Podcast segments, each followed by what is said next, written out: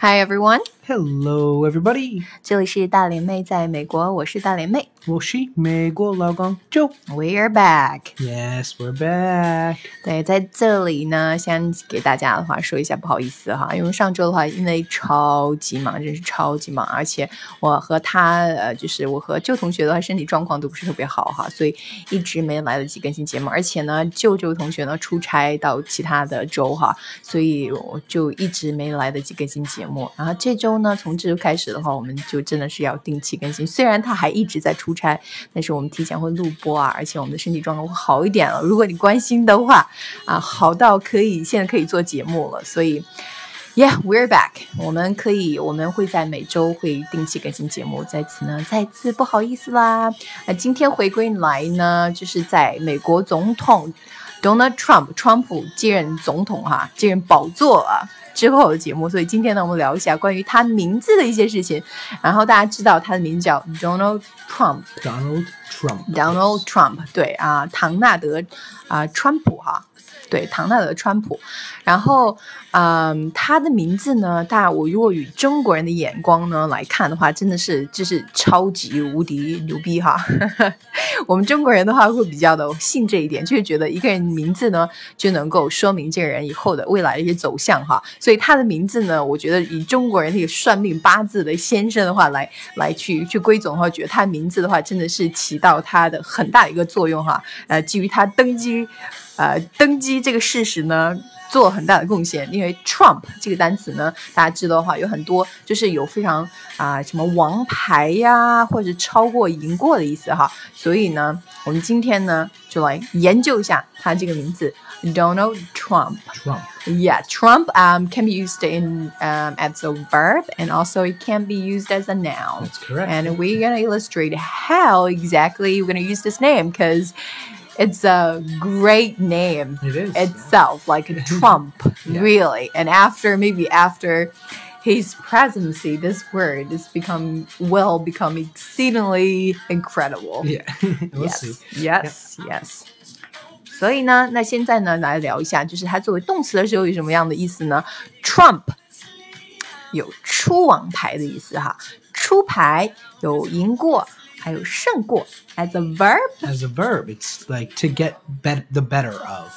So to, to be able to beat somebody or, uh, yeah, get the better of them, be above them. 呃对，get a better of them，就是就是你超过谁谁谁，是不是？他这个名字里面就还有超过的意思，他怎么可以不当上总统哈？啊，当然这是开玩笑了，就我们作为麻省的 Democrats，所以只是是是开玩笑了。但是呢，作为我们掐指算的算命先生呢，我 们来了解一下这个。你看到 Trump 本身意思就有王牌，本身的意思就有制定，就是呃超过别人的意思了哈。Trump，OK，now、let's give an example。 Yeah, so it's like uh, usually used in games, like card games and stuff. So you could say like, "What? What are you waiting for? Trump now." It means play the play the card to trump the other player. Yes, okay. So 他刚刚给的这个这个啊句子呢是 What are you waiting for？你在等什么呢？Trump now，就是你在等什么呢？赶紧出王牌吧，赶紧亮相吧，出王牌嘛，致把别人致致死的意思哈。Trump now，这样可以这样的方式来说哈，也可以说就任何情况下，比方说人家会等呃，就是你们要。 啊，或者玩一个游戏啊，或者怎么着的时候，你不一定是玩扑克牌哈，你就直接说你给出牌吧，或者你你出最后一招吧，出王牌吧，这个意思。Trump now 哈，可以用这样的方式方式来来说。Okay, and also you can um another example is our team must trump them in the game. Yes. Yep. So Okay. it's like again, get the better of them in the game. Yes. Get the better of them，就是说我们的队伍一定会在竞赛中的话胜过他们哈，有胜过的意思，有赢过、胜过的意思。Our team must trump them in the game. Trump them in the game 作为动词用哈，就直接可以 接呃这个名词 trump somebody in the game，就是赢过某人哈。然后刚刚说的就表示是 get the better of somebody or something。 Yes. OK，这个呢是表示动词。那如果是作为名词，Trump 它有什么其他意思呢？当然也是说，刚刚是做动词作为出王牌，那作为名词的话，就是表示有王牌的意思，有赢过、胜过的名词形式哈，名名词意思。 Okay, we're gonna give an example. Yeah, so when it's used as a noun, again, it's a similar, pretty much a similar meaning. You could say, she played a trump. She played a trump. Play a trump 就是表示说打了张王牌哈，打了打了张主牌的意思。她打了张主牌。 And another example would be, I was lucky to have drawn a trump. Again, a lot of these are used in games, Yeah. usually like card games. Yeah, card games. 对，然后可以说 I was lucky to have drawn a trump. Draw 是作为抽的意思啊，它是它的这个啊、分词形式 drawn。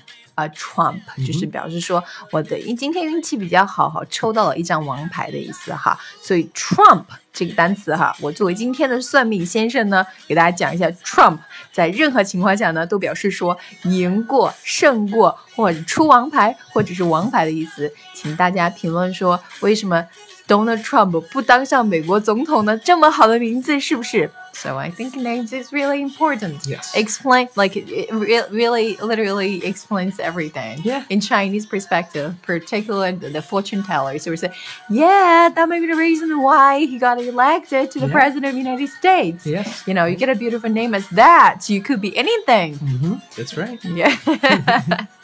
All right, everybody. We're gonna update our programs regularly. Stay tuned. Okay, bye everybody. Tai, Jen. Bye bye.